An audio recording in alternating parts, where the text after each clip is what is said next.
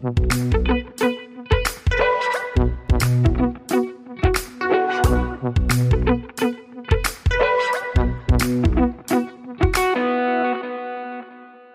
und herzlich willkommen zur 21. Folge unseres Wissenschaftspodcasts Praktisch-Theoretisch aus der Uni Bielefeld. Wir sitzen heute tatsächlich mal wieder in unserem realen Studio in der Uni, ähm, natürlich mit dem gegebenen Abstand. Und äh, ich bin übrigens Rebecca und bei mir sitzt auch noch Stefan, hallo. Und wir haben auch das Fenster auf, also ist alles in Ordnung hier bei uns. Sitzen mindestens 1,50 entfernt und ja, ich freue mich auch ein bisschen wieder hier zu sein. Wir haben heute auch, ja, natürlich reale Studio, auch reale Gäste. Aber zu denen kannst du ja jetzt gleich was sagen, Rebecca. Und die Gäste können sich vielleicht auch gleich selbst vorstellen. Vielleicht. Ich freue mich, ich freu Spoiler, mich jedenfalls. Auf, Spoiler, Spoiler 1, Spoiler 2. ich freue mich jedenfalls auf die Aufnahme. Genau, und heute wird's mal wieder ein bisschen closer to home sozusagen, denn wir arbeiten ja alle im selben Forschungsprojekt, was sich mit äh, dem Thema des Vergleichens auseinandersetzt. Und äh, wir haben uns überlegt, dass wir heute mal zwei Menschen mit geschichtswissenschaftlichen Projekten zu uns einladen, die auf den ersten Blick relativ unterschiedlich anmuten. Und dann schauen wir mal, was die aber vielleicht äh, gemeinsam haben. Und genau wie Stefan es eigentlich schon angeteasert hat, stellt euch doch einfach mal selbst vor, ganz kurz und vielleicht auch schon in einem ersten kurzen Überblick eure Projekte. Wer fängt an? Also ich bin Marie und ich arbeite im Teilprojekt von der alten Geschichte zum ethnografischen Denken der Griechen und meine Dissertation handelt von Vergleichspraktiken im ethnografischen Denken der Griechen im Hellenismus. Also meine Epoche oder die Zeit, zu der ich schreibe, ist dann Ende des vierten bis Mitte des zweiten Jahrhunderts vor Christus. Also die Zeit nach Alexander dem Großen. Wie bist du denn zu diesem Thema eigentlich gekommen? Also ich habe mich schon immer für antike Ethnographie interessiert und dann war diese Stelle ausgeschrieben. Und ich fand, fand es spannend in so einem Verbundprojekt. Und ja, genau. Ja, dann äh, mach doch mal weiter. Ja, hallo auch von mir. Äh, ich bin Oh, die Torben. Stimme ändert sich. Also ihr könnt unsere Gäste heute bestimmt gut auseinanderhalten. Ja, genau. Wie gesagt, arbeite ich auch in dem gleichen äh, Forschungsprojekt, habe eigentlich auch die gleiche, den gleichen Fokus eben auf Vergleiche und Vergleichspraktiken. Und äh, ich untersuche das aber in einem ganz anderen Kontext und zwar in äh, Zusammenhang der ja, modernen kapitalistischen äh, Wirtschaft und schaue mir dort an, was eigentlich so ja wirtschaftliche Akteure, genau genommen Unternehmen, ähm, eigentlich tun ähm, innerhalb von Konkurrenzkonstellationen und da, es überrascht jetzt nicht, aber sie vergleichen vor allem sehr viel.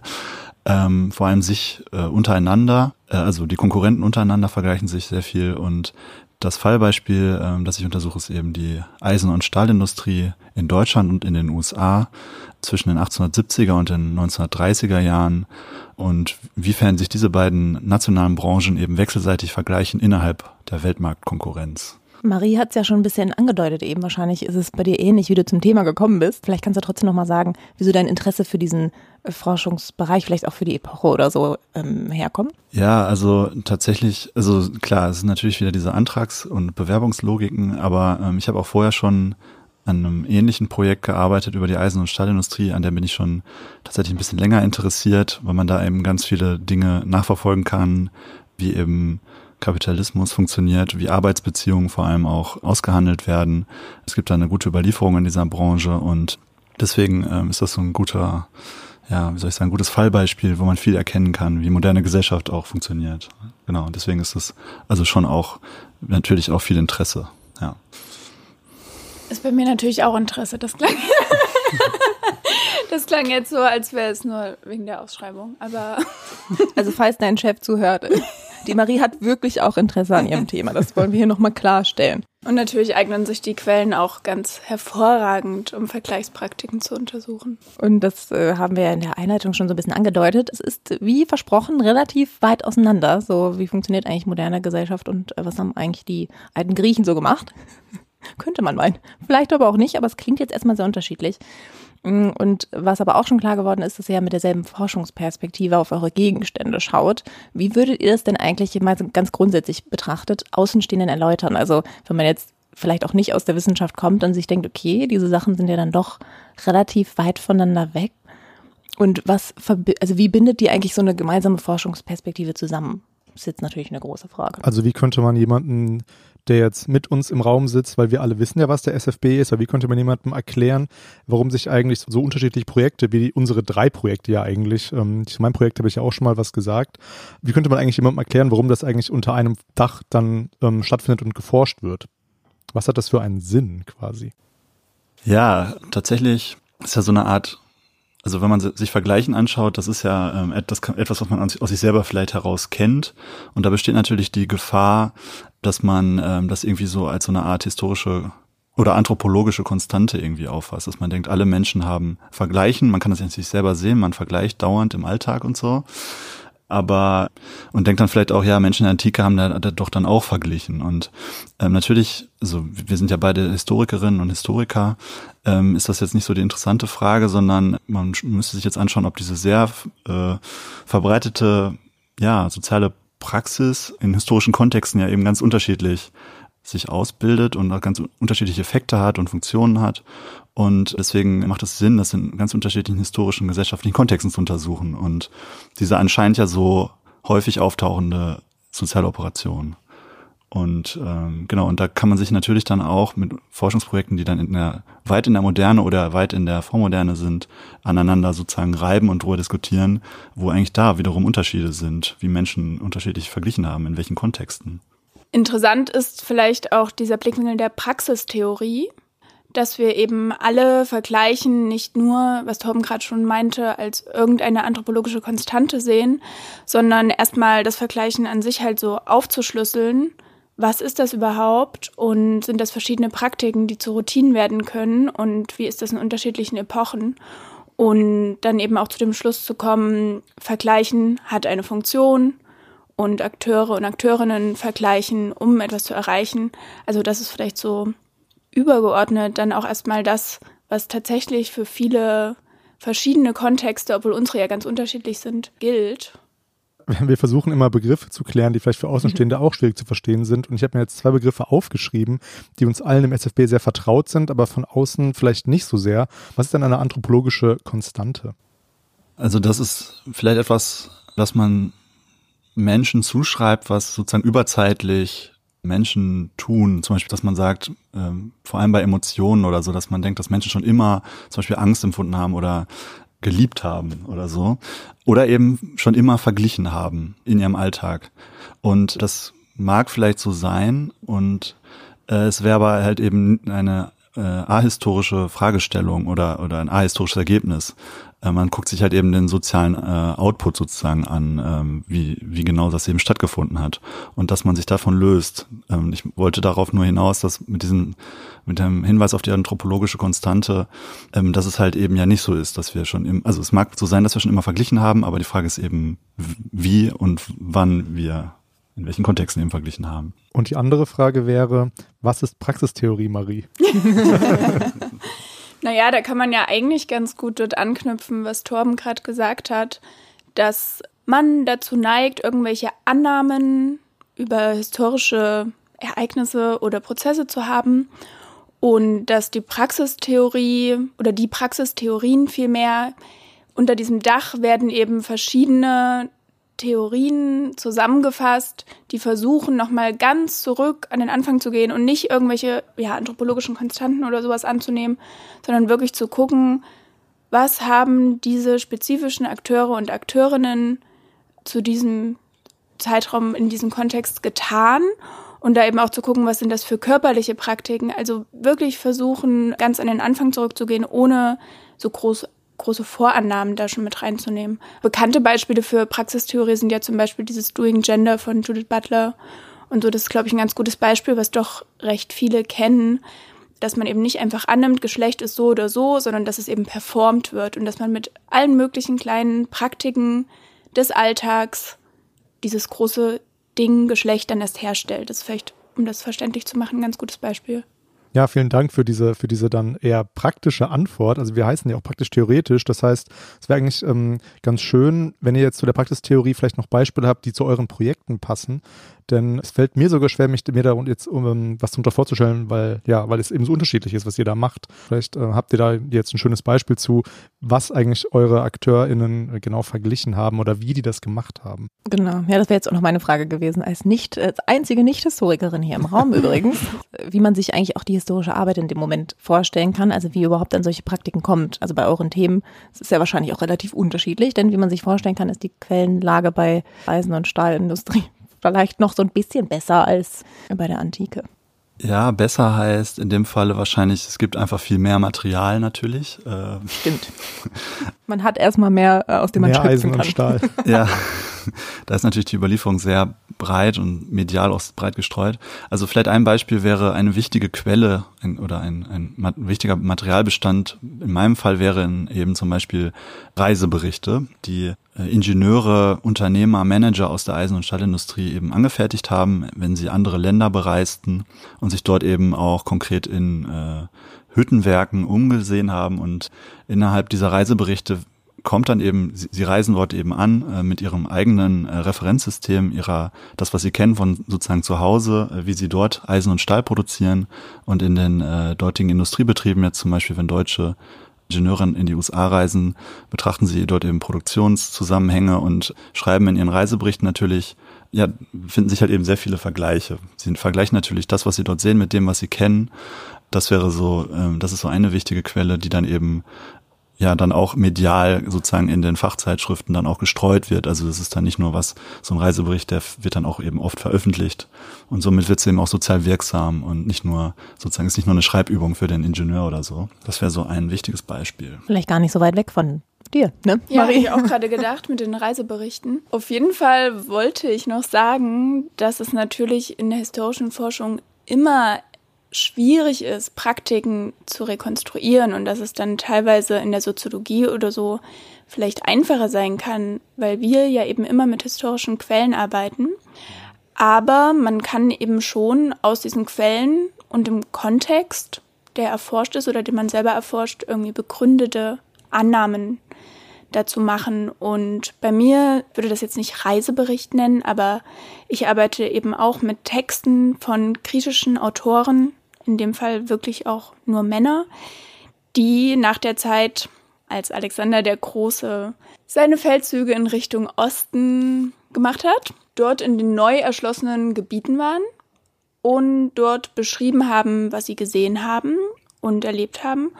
Und zu diesen Praktiken zählt eben zum Beispiel, dass man versucht, Rückschlüsse darüber zu ziehen aus den Quellen, wie sind sie vorgegangen. Also wurden sie zum Beispiel von anderen Leuten entsandt oder sind sie auf eigene Faust da losgegangen? Haben sie die Sprache beherrscht, die Fremde? Oder haben sie Dolmetscher zur Rate gezogen? Also all diese Praktiken. Und ja, da gibt es in den Quellen auf jeden Fall Hinweise. Und dann andere Praktiken schlagen sich ja sogar noch etwas deutlicher in den Quellen nieder, also eben zum Beispiel die Praktiken des Vergleichens, die direkt in den Texten eben vollzogen werden. Ich erinnere mich da aus meinem äh, Grundstudium, da habe ich ja auch Antike äh, mal gehört und gemacht, ein bisschen.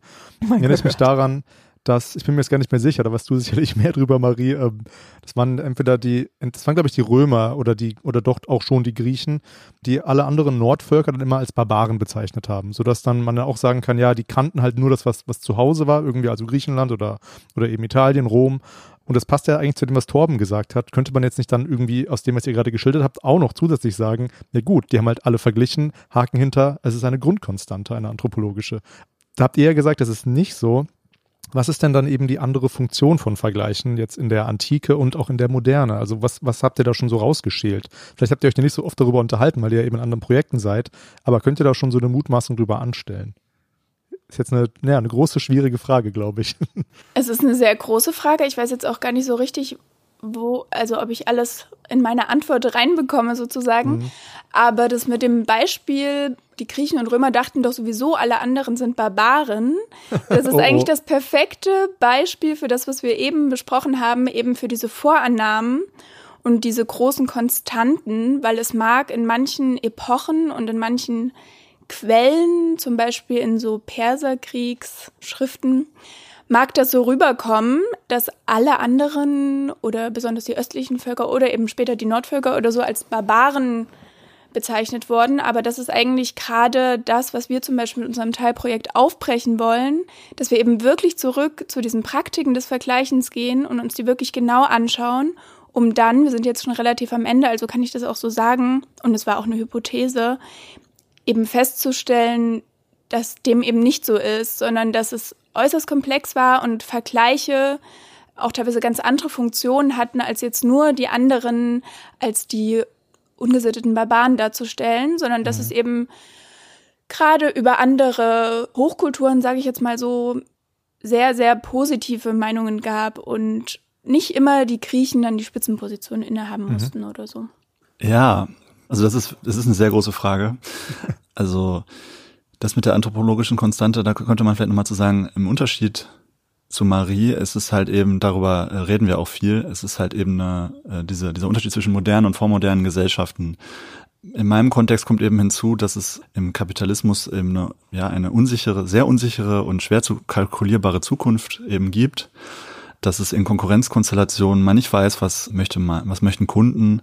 Und deswegen vergleicht man sich eben mit der Konkurrenz zum Beispiel und das eben äh, Vergleichen hier viel stärker ja Komplexität reduzieren soll und dass man deswegen darauf angewiesen ist, sich eben mit in meinem Beispiel den Konkurrenten eben zu vergleichen. Und das heißt, in äh, modernen Gesellschaften könnte man vielleicht so ganz platt sagen, haben halt Vergleiche die Funktion, dass sie ja so eine ständige, also jetzt mal platt gesagt, vormoderne Gesellschaften eher als Ordnung, also eine feste Ordnung äh, auszeichnet.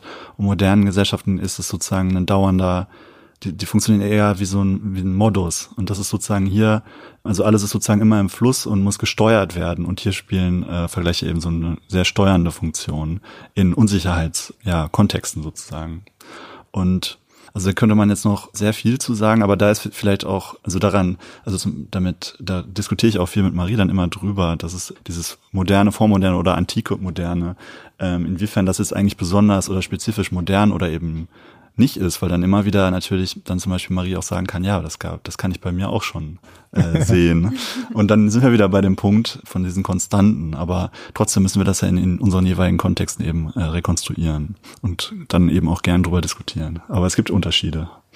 Ich finde es spannend, dass sowohl der Satz gefallen ist, dass das Vergleichen ja eine hochkomplexe Angelegenheit ist, aber ja auch genutzt wird, um Komplexität zu reduzieren. Mhm. Also das finde ich irgendwie eigentlich so ein total interessantes Paradox, über das ich gar nicht so oft nachgedacht habe, obwohl ich ja nun auch viel mit diesem Forschungsbereich zu tun habe, mit dem Vergleichen. Also habt ihr das Gefühl, dass das schon ein bisschen was mit euren Themen zu tun hat? Weil du hast ja jetzt spezifisch von ähm, Komplexität reduzieren gesprochen, Torben, und du hast nochmal erwähnt, Marie, dass es ja viel komplexer ist, als man irgendwie so holzschnittartig annimmt, so nach dem Motto, wir machen jetzt einen Vergleich und dann sagen wir, die sind blöd und die sind gut. Ich weiß nicht, ob jetzt unbedingt mit dem Thema und der Epoche oder eben vielmehr auch mit der Herangehensweise und der Hypothese, weil bei unserem Teilprojekt war eben auch die Hypothese, mal besonders die Vergleiche anzuschauen, die eben äußerst komplex sind. Und ich glaube, die Vergleichspraxis reduziert natürlich auf eine Art immer Komplexität, weil man ja erstmal einteilt in Komparata und sich dann, also die Akteure ja dann eben auch tertiär auswählen. Also da muss man die Welt um sich herum ja erstmal, muss man deren Komplexität ja erstmal ein bisschen reduzieren. Aber diese vielen verschiedenen Praktiken des Vergleichens, die es eben gibt, also dazu zählen ja auch Rankings oder Inversionen oder irgendwie sowas, die sind natürlich total komplex. Ich muss nochmal einhaken bei Komparata und Tertia. Natürlich, weil das ist ja so, ähm, kann man sagen, SFB-Sprech, wir kennen es alle, aber ich glaube, alle anderen Menschen, die uns zuhören, werden das nicht kennen. Ja, dann, ich kann ja, muss ja auch darauf antworten können. Ähm, also genau, das einfache Beispiel ist eben, es gibt ja das Sprichwort äh, mit Äpfel und Birnen, die man nicht vergleichen darf und so eigentlich äh, kann man eben sie doch vergleichen, nämlich eben, in, wenn man eine bestimmte Hinsicht auswählt, zum Beispiel Farbe und Geschmack, das wäre eben die, das Tertium, die Vergleichshinsicht und Äpfel und Birne wäre eben das Komparatum, also das, was man vergleicht. Das wäre so die ganz basale Grund, äh, Konstruktion von, von Vergleichen. Ihr habt es auch beide schon zwischendurch gesagt, äh, aber das ist ja immer schwierig, wenn man das jetzt nicht direkt hintereinander auflöst. Also Vergleichsgegenstände mhm. habt ihr auch beide schon gesagt, ja. aber genau. Also das nochmal für alle. Merkt euch das, Komparator, Gegenstände, Tertia, Hinsicht. Dann, dann klingt ihr ganz klug, wenn ihr mit euren Freundinnen äh, mal in der, in der Kneipe sitzt oder ihr im Moment ja nicht in der Kneipe, sondern ähm, am besten noch draußen spazieren geht und dann ja. könnt ihr was erzählen, was ihr letztens Interessantes gehört habt und dann könnt ihr diese Begriffe ähm, aufzählen und dann, ja, klingt ihr klug. Also sagt auf jeden Fall Tertium Comparationis. Genau, genau. Viel Erfolg damit. Lifehack.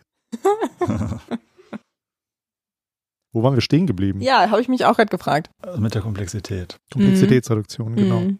Also ich könnte da noch ergänzen, dass natürlich, also Vergleiche, hatte ich gesagt, das ähm, soll, soll Akteuren helfen, sich in äh, komplexen gesellschaftlichen Kontexten irgendwie ja, äh, durchzusteuern. Gleichzeitig können Vergleiche und Vergleichsergebnisse natürlich auch wiederum neue Probleme schaffen. Also Rankings zum Beispiel sind ein Beispiel. Das ist ja auch noch mit im Kontext, also das untersuchen wir ja auch. Nicht nur der reine Vollzug des Vergleichens, sondern an, bei mir ist es eben auch wichtig zu schauen, an wen werden diese Vergleiche oder diese Vergleichspraktiken eigentlich dann adressiert. Und da können natürlich beim Beispiel Rankings, also wir kennen ja auch Universitätsrankings, das reduziert natürlich Komplexität, aber gleichzeitig schafft es neue Probleme. Und das heißt, ähm, das Problem ist damit dann nicht gelöst, sondern es werden sozusagen, es wird ein historischer Wandel, ein sozialer Wandel angestoßen, der aber wieder neue, neue Probleme äh, auch mit sich bringt. Ist es denn richtig, wenn man sagt, dass, ähm, also Rankings, können wir jetzt nochmal unsere Folge 1 bewerben mit Tobias Veron, ähm, den, äh, genau, der ist ja auch uns allen bekannt, und da kam zur Sprache, dass natürlich Rankings oder wenn man eben Qualitäten in Quantitäten umformt, also wenn man sagt, ja, eine Universität, die kriegt 500 Punkte, weil die total gute Geschichtswissenschaft macht, dann ist es ja, dann wird eben eine, eine quasi etwas Narratives oder eine, eine Qualität eben umgeformt in eine Zahl, die dann eigentlich gar nicht mehr so viel aussagt, außer die ist besser als die Universität mhm. in Osnabrück oder so, keine Ahnung. Das ist genau das, was du meinst, oder? Sehr suggestiv gefragt. Ja, nee, ganz genau. Und das Jetzt für meinen Kontext könnte ich da zum Beispiel auch mit ähm, in Bezug auf Rankings äh, nennen, dass es eben in der Eisen- und Stahlindustrie, so in den transnationalen Diskurs, sagen so eine Art Produktions, ja könnte man schon fast sagen Fetisch gibt, gerade im äh, 19. Jahrhundert, dass man sich eben nationale Produktionszahlen miteinander vergleicht und sich dann eben die einzelnen Länder, die Industrieländer eben ranken, dass man eben sagt, Großbritannien ist Platz eins, USA Platz zwei, Deutschland Platz drei und dass man dann eben darüber äh, sagt, ja, wir sind das irgendwie erfolgreichste Land, was die Produktion von Eisen und Stahl angeht. Gleichzeitig ist das ja für wirtschaftliche Kontexte völlig ähm, irrelevant. Das sagt ja nichts darüber aus, ob ich diesen Stahl auch verkaufen kann. Das Problem ist, dass man eben versucht, immer mehr zu produzieren, aber es gibt halt Wirtschaftskrisen ähm, und so und ähm, die werden eben unter anderem auch dadurch ausgelöst, dass es zu viel Produkte gibt und zu wenig Leute, die das kaufen. Und genau, deswegen können Rankings hier auch wieder eben die besagten Probleme schaffen. Äh, indem sie das Qualitätsthema vereinfachen. Ich habe eigentlich die ganze Zeit noch das Bedürfnis zu sagen, Stefan, sag du doch auch noch mal was zu deinen Praktiken, weil im Prinzip passt du hier ja auch gut in diese Runde, können wir dich gleich noch mit aufnehmen, weil ah, ja. du ja schließlich eigentlich genau dasselbe machst in einem anderen Bereich, aber vielleicht also relativ nah an Torben. Es geht mir, es geht's mir ja genauso wie euch, das muss ich, werde ich quasi so abgefragt und ich habe natürlich yeah. viel weniger als ihr mich gedanklich darauf vorbereitet, was zu sagen. Deswegen muss ich jetzt noch ein bisschen reden, um mich im Kopf äh, zu sortieren. Also bei mir geht es ja, ich weiß nicht, welche Folge das war, in der wir mal mit, in der wir mal mit mir gesprochen haben. Bei mir geht es, also Torben und ich sitzen auch in einer gemeinsamen Arbeitsgruppe und weil wir eben beide so, sage ich mal ganz grob, uns mit wirtschaftsgeschichtlichen Themen und mit der Wirtschaft auseinandersetzen, ist bei mir auch so, wobei ich dann eher, würde ich sagen, noch so ein bisschen kleinteiliger vorgehe, weil ich gucke mir nicht so direkt Branchen an, sondern eher, ja gut, den Immobilienmarkt, da sind verschiedene Akteure drauf, auch alles äh, Männer, ähm, wie das damals seit dem 19. Jahrhundert so war. Und da geht es bei mir vor allem um, um die Preisvergleiche. Also wie eigentlich, also es ist logisch, dass Preise eigentlich unter anderem da, nur dazu da sind, um eigentlich Vergleiche herzustellen zwischen Produkten. Und bei mir geht es dann vor allem darum, wie man, wie man eigentlich auf Preise kommt, die dann eben vergleichbar sind. Also es geht ja um Immobilien. Immobilienpreise herzustellen ist ja eben noch schwieriger, weil Immobilien eben sehr, habe ich damals glaube ich auch so auch gesagt, so singuläre Güter sind, die eben nur einmal existieren. Und dann ist eben eine ganz wichtige Frage, wie kommt eigentlich eine Wertauffassung zustande und die wird dann später in den Preis irgendwie umgeformt. Es wurde auch jetzt in dem letzten Jahr noch ein bisschen komplexer und ein bisschen ja irgendwie konkreter mein Thema. Ähm, ist jetzt nicht leicht, das in so Mediengesetze ähm, ja runterzubrechen. Du hast ja nach den Praktiken gefragt und die Praktiken wären dann eben diese Auktionen, die ich untersuche. Da wird nämlich eben gesagt oder angenommen in der Theorie auch, dass Auktionen ähm, eigentlich genau da angewandt werden können, wenn man eben diese Probleme hat. Also wenn man nicht genau weiß, was ist das Wert, was ist der Preis. Und dann kann man, könnte man eben eine Auktion machen, die das dann eben alles auflöst, weil dann wird es ja alles den, den Leuten, die das kaufen wollen, überlassen. Und die müssen dann eben selber mit ihren Vorannahmen zurechtkommen. So leicht ist es natürlich nicht, aber das ist im Prinzip das, womit ich mich beschäftige. War das jetzt eine gute Antwort? Ja, war doch knackig. Wie äh, aus der Pistole geschossen. Puh. ja, aber das war jetzt auch nochmal, wie gesagt, wenn wir schon mal diese Gelegenheit haben, dass Menschen, die mit derselben Forschungsperspektive auf ihre Gegenstände gucken, äh, hier mal ein bisschen was erzählen können und wir auch mal bei praktisch-theoretisch sehr praktisch unseren eigenen Bereich immer ein bisschen promoten, dann ist das doch eine gute, gute Sache. Wenn du jetzt schon ähm, nach meinen Erfahrungen ähm, ja, im SFB und nach meinem Projekt fragst, dann können wir jetzt auch mal quasi uns alle befragen, inwiefern dieses ganze Nachdenken über Vergleichen unsere, unser Leben jetzt auch verändert hat. Also ob wir jetzt mehr über Vergleiche in der heutigen Zeit nachdenken und was eigentlich, abgesehen von unseren Projekten, ich meine, Marie, dein, dein Projekt ist schon sehr lange her, also deine, die Menschen, die du untersuchst, aber bei uns beiden ist es ein bisschen näher.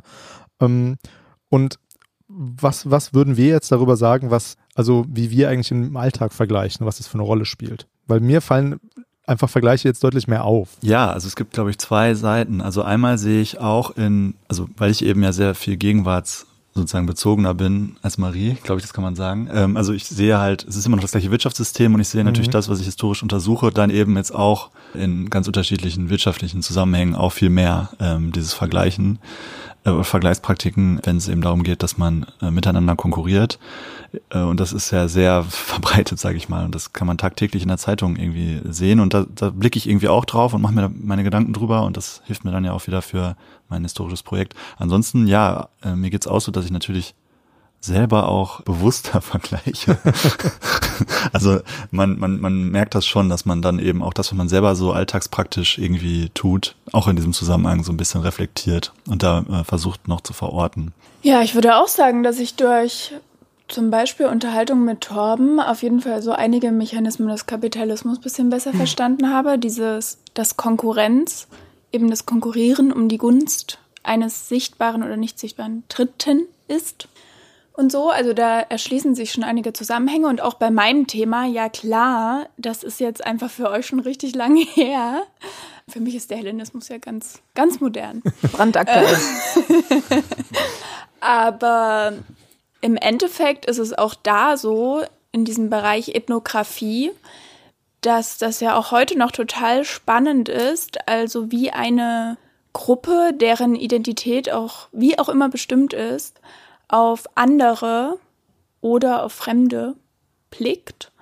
Und auch da würde ich sagen, dass man bei der Beschäftigung schon merkt, dass einige Sachen heute noch ganz ähnlich sind. Also dieses Abgrenzen, also Mechanismen des Abgrenzens der eigenen Gruppe durch Vergleichen oder auch so konkurrieren mit anderen Gruppen. Ja, ich sage jetzt immer Gruppen, bei mir sind es dann eben Griechen und Ägypter oder Griechen und Inder und so weiter.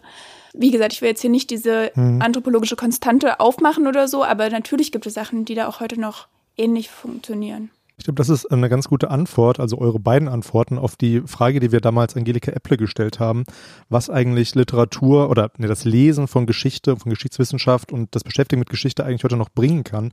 Natürlich haben jetzt eure beiden Sachen oder unsere drei Projekte, die sind ein bisschen ja, die sind natürlich sehr spezifisch und vielleicht ein bisschen speziell. Die werden wahrscheinlich auch niemals äh, so im Buchhandel ausliegen, die man dann bei Thalia finden kann oder so. Vielleicht, vielleicht wenn ihr ein schönes Cover aussucht. Vielleicht doch. Aber ich glaube, dass man eben dadurch, dass dadurch eigentlich klar wird, warum eigentlich das Lesen von solchen Texten und von solchen Büchern eigentlich wichtig ist und man dadurch eben auch ein besseres Verständnis hat und vielleicht auch sensibler wird für viele andere Themen, wie zum Beispiel, hast du gerade angesprochen, Ausgrenzung oder den Kapitalismus. Und ähm, ja, das würde ich einfach so, würde ich einfach, das ist eigentlich ein ganz schönes, ganz schönes Fazit noch nicht, aber so eine ganz schöne Schlussfolgerung, Ergebnis aus diesen, aus diesen Projekten. Total. Und ich finde auch, also das ist jetzt so ein Klischeewort, aber auch in äh, Unterhaltungen, die wir zum Beispiel auch hatten mit, wir hatten so eine kleine Schreibgruppe, Random Fact, wo auch äh, unter anderem Marie und noch andere Menschen aus dem SFB und ich äh, Teil von waren. Und wir hatten wirklich bei einigen Diskussionen immer wieder so diese Aha-Momente und so diese, krass, es war einfach da schon so. Also und das klingt halt so ein bisschen, ja, wie, wie ich es gerade schon gesagt habe, Klischee, aber trotzdem mega spannend für die Auseinandersetzung einfach, dass man immer wieder feststellt, so Dinge wiederholen sich halt auch. Also sind, vielleicht waren sie sogar zwischendurch mal anders, aber es ist irgendwie so sehr, wie man es ja eigentlich auch weg von der Linie hin zu zyklischer Betrachtung von eben auch Welt an sich äh, irgendwie, wie man es dann doch wieder feststellen kann. Und deswegen, ja, finde ich schon spannend und passt auch gut dazu. Was mich interessieren würde, wenn wir so ein bisschen über Praktiken, Vergleichspraktiken und die Forschung darüber sprechen, gab es eigentlich so Dinge, die euch jetzt vielleicht auch von den letzten noch nicht ganz vier Jahren irgendwie so besonders im Kopf geblieben sind, so als Entdeckungen oder vielleicht auch so überraschende Momente in diesem Forschungsprozess, wo ihr jetzt so gesagt hättet, oh, okay, das ist ganz anders, als ich erwartet hätte, weil du hast schon mal vorhin angedeutet, Marie, so das war auch zum Beispiel eine Hypothese, dass wir das festgestellt haben, dass es dann doch deutlich komplexer ist, als man so denkt. Ähm, aber genau, gab es so, so key, überraschende Momente für euch? Nein. okay, nächste Frage. ist doch nicht auch schwierig jetzt zu sagen, wenn man ja so viel schon gemacht hat in den ja. letzten drei, vier Jahren, dass man gar nicht mehr so genau sagen kann, was wusste ich damals eigentlich nicht. Hm. Also ja, was, genau, was ist jetzt stimmt. neu? So. Es ist eigentlich selber eine gute auch blind Frage. dafür. Es ist eine gute hm. Frage. Das muss man sich auch, glaube ich, nochmal. Also ich glaube, es ist auch gut, um das dann zu bewerben, was man Tolles entdeckt hat. Die Frage, die wir uns noch notiert haben, die passt ein bisschen dazu. Würdet ihr jetzt äh, Le Leuten, die einen guten Masterabschluss oder irgendeinen Masterabschluss erzielen, würdet ihr denen empfehlen, ja, promovieren ist eine tolle Sache. Also würdet, also jetzt seid ihr fast am Ende oder mehr oder weniger seid ihr ja schon eigentlich ziemlich weit fortgeschritten. Würdet ihr das nochmal machen und würdet ihr Leuten das empfehlen? Unabhängig jetzt von einem großen Forschungsverbund, sondern ja, hat euer Leben das bereichert? Habt ihr das als schwierig empfunden? All diese Fragen, das könnte man mal kurz reflektieren. Promovieren, Fluch oder Segen? genau. Das ist auch eine sehr große und komplizierte Frage, aber weil man natürlich dann so ein bisschen schauen muss, so auch da wieder die, die einzelnen äh, sozusagen äh, Kontexte auf die einzelnen Individuen gucken muss. Aber so jetzt aus meiner Perspektive heraus würde ich schon sagen, dass man das, wenn man Interesse hat an äh, gegenwärtigen Fragestellung und die dann eben im Hinblick auf Geschichtswissenschaft historisch erfragen, äh, sozusagen befragen möchte, mit einem größeren Projekt, mit einem, läng längeren Text produzieren möchte und sich sehr äh, lange und detailliert mit einer Fragestellung, einer historischen Fragestellung auseinandersetzen möchte, wenn man das mitbringt, dann würde ich auf jeden Fall sagen, äh, sollte man das tun. Und es ist auf jeden Fall bereichernd, weil man sich ja nicht nur mit einem kleinen eingegrenzten Thema im besten Fall auseinandersetzt, ist natürlich im Forschungsverbund dann noch, kommt man ja auch in Kontakt mit vielen anderen, die eben auch forschen über äh, verwandte oder eben auch nicht verwandte Themen. Und man alleine schon in die Auseinandersetzung mit bestehender Forschungsliteratur, das, was man selber eben jetzt auch noch empirisch Neues hinzubringen kann.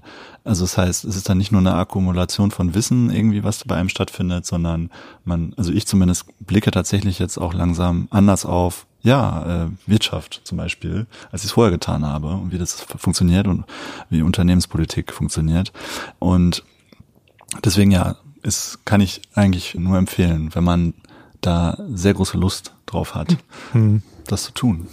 Ja, ich hätte jetzt, glaube ich, auch, wie Torben das schon getan hat, vor allem betont, dass man sich halt dessen bewusst sein muss, dass man sich über einen ziemlich langen Zeitraum sehr, sehr, sehr intensiv mit einer Thematik, die natürlich ganz viele Unterthematiken hat, beschäftigt.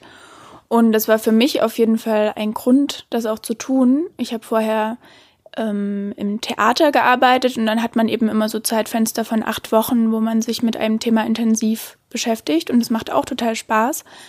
Aber ich hatte dann auf jeden Fall auch Lust, ein Thema mit all seinen oder man merkt natürlich, dass man niemals all seine Facetten durchschauen kann, aber mit sehr vielen Facetten sehr lang und ausführlich zu betrachten. Und ich verstehe aber auch, wenn das nicht für jede Person das Richtige ist, weil man eben doch auch viel, auch in einem Forschungsverbund mit sich alleine so im Kämmerchen vor dem Computer sitzt und damit irgendwie zurechtkommen muss. Ja. Was würdest du denn sagen, Rebecca? Du bist ja auch, äh, haben wir, glaube ich, auch schon mal anges angesprochen, du bist ja auch in einem relativ neuen Projekt mittlerweile. Wie ist das für dich? Ja, ich glaube, äh, ich bin natürlich noch äh, insofern am Anfang, aber ich habe natürlich auch schon mal ein anderes Promotionsthema gehabt. Äh, bin ja nicht mehr die Jüngste. Ähm, nein, nicht natürlich, aber das ist schon länger für mich Man hört Thema. Man hört mir die Jahre an und jetzt alle in die Kommentare schreiben, wie alt ist drüber. Egal.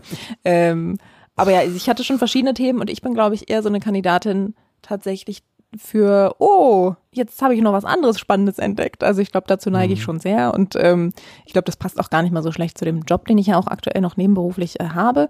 Ähm, und trotzdem ist es bei mir genauso, wie Marie beschrieben hat, dass ich, wenn ich dann wirklich mich da so versenke und irgendwie mir die Zeit nehme, dann finde ich das total super. Ähm, aber man muss halt wirklich auch dabei bleiben. Also ich finde, es, es hat halt alles was. Ne? Also ich finde, genau das ist der Punkt. Man muss sich, glaube ich, so ein bisschen naja, entweder muss man sich kennen oder man lernt sich spätestens im Prozess der Dissertation, glaube ich, kennen und merkt so ein bisschen, wie das für einen funktioniert. Und ich glaube, es ist auch mal so ein bisschen die Frage, die wir uns wahrscheinlich auch alle immer noch wieder stellen. So, was will man damit machen? Will man in der Forschung bleiben? Ähm, bringt einem das vielleicht auch pragmatisch was für einen Karriereschritt? Ist es einfach so ein Projekt für sich selbst? Also ich hatte neulich mal wieder in einem ganz anderen Kontext äh, jemanden, der gesagt hat, ach, ich mache das jetzt wirklich komplett zum Spaß. Ich will damit nicht irgendwie in die Wissenschaft, ich will damit nichts erreichen. Ich will mich einfach nur mit so einer Fragestellung auseinandersetzen. Und mhm. das hört man ja dann irgendwie teilweise auch immer weniger. Also wenn ihr die Möglichkeiten habt, ist ja auch nicht jeder in der Lage, das irgendwie zu tun. Wir haben jetzt irgendwie alle Finanzierung ähm, und sind irgendwie so gesehen versorgt, haben vielleicht auch eine Finanzierung, wo man leichter Archivreisen machen kann und so. Das kostet halt teilweise auch viel Geld. Ne? Also wir kennen ja auch Leute,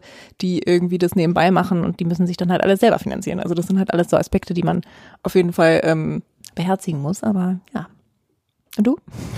ja, auf die Frage Fluch oder Segen. Ich würde auch, würdest du dann unterschreiben? Ich meine, da sind wir uns alle einig, dass äh, das Problem gar nicht so sehr die Frage ist oder das Thema, weil ich glaube, das hat ähm, damals mein Betreuer auch gesagt, dass das Thema mit Immobilien erstmal so ein bisschen trocken klingt, aber wenn man, wenn ich das dann mit, mit so Auktionen ange, so ein bisschen ange, angewürzt, nein, so ein bisschen angereichert, angereichert, finde es super interessant.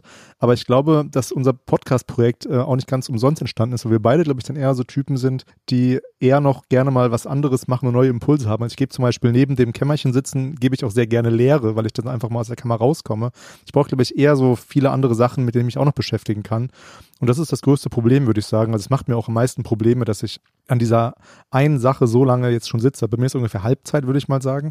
Und ähm, ich weiß, dass es noch ja, anderthalb, zwei Jahre sind, die ich da noch weit dran arbeiten werde.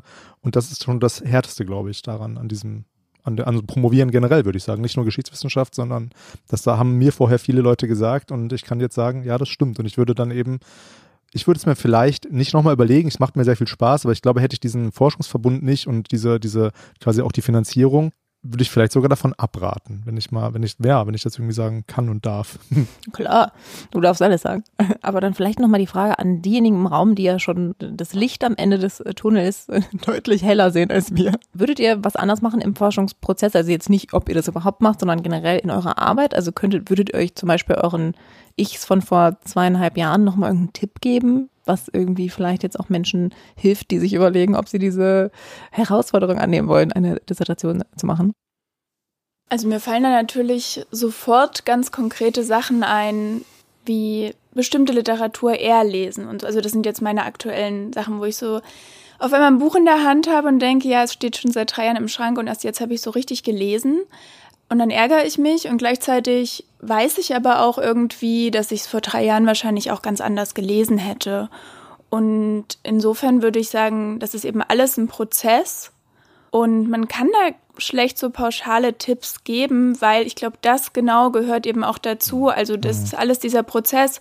Und dann auch, was du gerade meintest, Stefan, ich hatte das natürlich auch total mit diesem, ich will noch so viele andere Sachen machen ja. und irgendwie Freizeit und dann will man ja aber auch beruflich andere Sachen machen und sowieso. Und auch das ist, glaube ich, einfach so ein Prozess, was dazugehört, wenn man irgendwann sagen kann, ich bin jetzt promoviert, dass man eben irgendwann es geschafft hat, da mal so die Scheuklappen aufzusetzen, obwohl das nicht leicht war. Ja. Ich würde auch sagen, das ist ja nicht so sehr das Thema, was man sich dann erarbeitet. Das ist, wo man dann später sich einen guten Job mit, ähm, oder ja, hoffentlich einen irgendeinen Job, einen guten, wenn noch, noch besser, dass man irgendwie eine, eine Anstellung findet. Das ist ja nicht so sehr, dass ich dann Spezialist für Auktionspraktik im 19. Jahrhundert bin, bei euch wahrscheinlich ähnlich, sondern eher, dass man eben Kompetenz erwirbt, dass man eben lange an einem Thema sitzen kann und auch vernünftig schreiben kann. Würde ich einfach sagen, das ist das Wichtigste, was wir hier eigentlich gerade machen. Also ich würde natürlich beruflich schon gerne in die Richtung ja, antike Ethnographie gehen. ja klar, du machst, du machst jetzt nicht auf einmal Wirtschaftsgeschichte wahrscheinlich. Du könntest doch Fährtenleserin werden.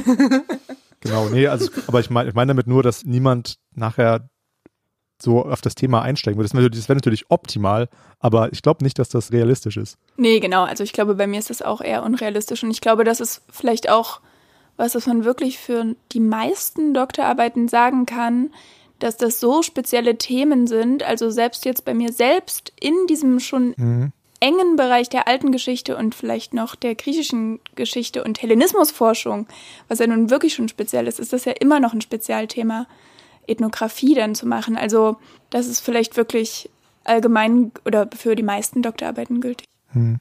Wolltest du noch was sagen? Nee, nee, ich kann eigentlich nur sagen, das, was ihr sagt.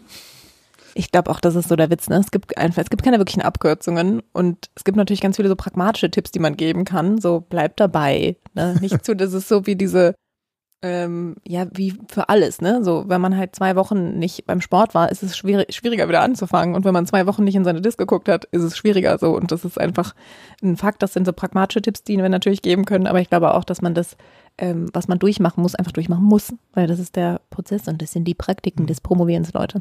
Und später können wir sagen, wir haben eine Corona-Promotion ähm, geschafft, weil ich glaube nicht, dass das das unbedingt erleichtert. Also für mich zumindest nicht. Und ich weiß nicht, wie es euch da geht. Ob ihr darunter leidet oder ob ihr das gar nicht ganz gut findet, jetzt zum Beispiel keine, keine Treffen mehr zu haben im SFB, sondern ja nur noch Zoom-Meetings, aber gelegentlich. Ja, ich glaube, da kommt es ganz drauf an, in welcher Situation man gerade ist. Also wenn man im, wie ich und Marie, glaube ich, auch, äh, tief im Schreibprozess äh, bin und eben das ganze Material schon ausgewertet und so, dann ist es dann ändert das halt nicht so. Also dann ist es mhm. sozusagen fast gut, so, so schlimm Corona natürlich für viele Menschen ist, dass dann e-, viel, vieles dann eben nicht mehr stattgefunden hat. Äh, für, die, für die reine Produktion des mhm. Textes. Mhm. Aber wenn man jetzt zum Beispiel natürlich seine Archivreise jetzt in der Corona-Zeit noch machen ja. musste, das ändert natürlich dann alles. Das ist dann halt wirklich sozusagen die Corona-Dissertation. Ich glaube auch, dass das so gerade so 2017, 18 in der so Begriffsbildungsphase, würde ich es jetzt auch nochmal nennen, wäre es, glaube ich, tatsächlich ja. schwieriger gewesen. Für aber, den ganzen SFB wahrscheinlich. Genau, ähm, aber nur nochmal so zum Kontext. Stefan hat ja ein bisschen später angefangen, weil das Projekt später dazugekommen ist zum SFB. Also nur für alle, die sich wundern, warum Stefan eigentlich äh, erst bei der Halbzeit ist und Marie und Tom schon fast fertig, äh, nur nochmal kurz zur Erläuterung. Mhm. Ist nicht, weil er so langsam ist. Ja, das bin ich zusätzlich noch, weil ich ja so viel Podcast in einen Quatsch. Aber ja, ist einfach, ähm, ja, also gen genau wie Torben sagt, also die Archivreise, meine Kollegin im Projekt zum Beispiel hat die Archivreise noch nicht gemacht, weil die noch mal später angefangen hat als ich. Ein halbes Jahr, das war das entscheidende halbe Jahr, weil ich war genau ein halbes Jahr vorher im Archiv tatsächlich. Und ja, und sie ist jetzt, ähm, ich glaube, also ich will, ich habe bislang nicht mehr mit ihr darüber gesprochen, aber ich vermute mal, dass jetzt ihr Thema auch ein bisschen oder ihr Schwerpunkt anders ausfallen muss, weil eben diese Archivreisen nach Großbritannien auch durch den Brexit einfach erschwert werden. Du wolltest noch was sagen? Eigentlich auch, nur dass natürlich Corona auch in vielerlei Hinsicht belastend ist. Und ich meine, wir sind da alle in einer recht luxuriösen Situation zurzeit, würde ich sagen. Für andere kann das natürlich noch viel mehr ändern. Plus dann eben solche Sachen wie kein, Au also oder nicht so viel Austausch und mhm. keine Reisen und so. Aber das ist tatsächlich, auch wenn das irgendwie paradox klingt, aber bei diesem, mir persönlich hat es halt geholfen, bei diesem, was ich vorhin erwähnte, diesem Scheuklappen aufsetzen, dass man einfach nicht mehr so oft Nein zu anderen Sachen sagen musste in diesen Wochen. Bei allen Sachen, die mhm. da darüber hinaus natürlich belastender waren und man sich Sorgen macht und so weiter. Ja, vielleicht ist es auch ganz beruhigend, wenn, ähm, wenn Studierende, die vielleicht auch mal, ja, nach dem Master über sowas nachdenken. Es ist nicht nur schwer für Studierende, glaube ich, das muss, glaube ich, echt furchtbar sein, wenn man jetzt anfängt zu studieren und dann in eine neue Stadt zieht und dann ist halt diese, dieser Lockdown in der Uni und es ist für uns, also für mich zumindest auch traurig, dann immer in so eine, jetzt gerade scheint die Sonne, aber eigentlich in so ein sehr tristes Gebäude reinzukommen, wo eigentlich niemand mehr ist und man nur alleine im Büro sein darf. Ist nicht so leicht und das ist, glaube ich, für Studierende und für Promovierende gilt das gleichermaßen, vielleicht, größtenteils. Jetzt hast du wieder äh, die Folge mit, mit so einem traurigen Thema beendet. ja, nee, also ähm, ja, normalerweise beenden wir die Folgen ja immer mit was Fröhlichem bestimmt. Aber das Zentrale ist natürlich unsere wichtige Abschlussfrage, die wir jetzt einfach mal dazwischen ballern, äh, die da lautet, was habt ihr denn zuletzt gelesen? Kann alles sein. Kann auch ja. Rebecca's E-Mail gewesen sein, wo sie sagt, dass wir uns dann und dann treffen. Aber vor allem, also die meisten Leute reden über Bücher. Romane tatsächlich. Nichts natürlich, weil die beiden eifrig im Schreibprozess stecken. Die dürfen nichts mehr lesen. Ja, das klingt jetzt wirklich richtig streberinmäßig, wenn ich erzähle, dass ich gestern Abend einen Aufsatz im Bett über Konstruktion von Fremdheit und alten Ägypten gelesen hm. habe. Das ist schon sehr vorbildlich ja. und auch schwierig dann ähm, in Bezug auf deine Grenzsetzungsfähigkeiten. Ah, Torben, du könntest von dem Stefanie Sargnagel-Text erzählen. Oh, das klingt gut. Ja, oder ich kann es auch erzählen. Aber ich habe ja. auch noch einen Text von Stefanie Sargnagel zum Oktoberfest gelesen und das war das großartigste, was ich seit langem gelesen habe. Gibt es auf auf der Seite vom Standard. Ja. Folge 1 und 2. Findet ihr dann in den Shownotes, wie immer. Klingt interessant. Und du, Torben? Das letzte, was ich äh, auch jetzt gelesen habe gestern Abend, also äh, in der Promotionszeit liest man viel durcheinander auch. Äh, das letzte war tatsächlich auch ein Buch, was ich jetzt nebenbei noch rezensieren muss. Moderne als Erlebnis von Peter Paul Benziger, äh, äh, wo es um Arbeits- und Konsumgesellschaft geht, was so äh, ein bisschen nur was mit meinem, also so mit meinem Thema zu tun hat, aber ähm, trotzdem eine sehr gute Lektüre war, was mir geholfen hat, ohne dass es jetzt eins zu eins zu meiner Doktorarbeit passt. Mir ist doch noch was eingefallen, ja. was nicht so streberinmäßig ja. ist. Ähm, ich um ihren noch, Ruf zu retten.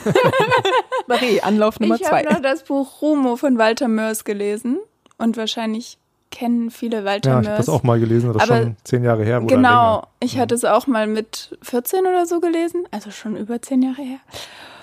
Und jetzt nochmal. Und das war zum Beispiel mal so ein richtig guter Ausgleich, weil das einfach so Fantasiewelten sind und man wirklich in andere Sachen denken kann. Das ist der zweite Band. Ich habe nämlich nur die 13,5 Leben des Captain Blauberg gelesen und ich meine, dass Romo das nächste ge gewesen ja. wäre, was ich aber noch nicht angefangen habe. Das ist ja nicht direkt ein Band, also. Aber es gibt so eine Reihenfolge, glaube ich. Aber ich glaube auch, dass mhm. Romo darauf folgt, mhm. genau. Mhm. Ja. Jetzt haben wir doch ein schönes Ende gefunden. Auf jeden Fall. Ähm, wo wir auch noch ein bisschen gelacht haben. Und wir weisen am Ende immer noch auf unsere Social Media Aktivitäten hin. Und das wäre einmal unser Instagram-Account, dann unser Twitter-Account und haben Namen praktisch theoretisch und die E-Mail-Adresse, die kann Rebecca euch sagen. praktisch theoretisch at uni-bielefeld.de. Also wenn ihr kein Social Media habt, dann schreibt uns gerne eine E-Mail, wenn ihr euch, äh, wenn ihr uns, wenn ihr euch, wenn ihr uns irgendwas sagen wollt. Ähm, bewertet uns gerne bei Apple Podcasts, gibt uns ein paar Sterne, da freuen wir uns. Ja, aber nur drüber. fünf natürlich. Nur fünf. Weniger freuen wir uns nicht. Was anderes akzeptieren. Na, ja, doch, also wenn, wir, ihr, wenn ihr uns gute Laune machen wollt in diesem schwierigen grauen Corona-Alltag, dann gibt uns Sterne. Wir freuen uns sehr, äh, dass Marie und Torben bei uns waren. Man hört sie im Hintergrund. Streiten, wer der Streber ist. Ah ja. Ja, wir sind, ja, alle, wir sind also, alle Streber. Ich sag mal so, Torben hat gerade bewiesen, dass er nicht Nein sagen kann zur Rezension. Also äh, ausgeglichen, 50-50 Leute. Wir können das ganz Das können wir so langsam beenden. wie bei so einer Talkshow so ausfällen ja, genau. und reden noch so ein bisschen. ja, aber schön, dass ihr da wart. Ähm, ja, und ja, viel Erfolg noch beim, bei den, in den letzten Zügen der Arbeit. Und ja, ich beneide euch ein bisschen, dass ihr schon so weit seid. Danke. Danke.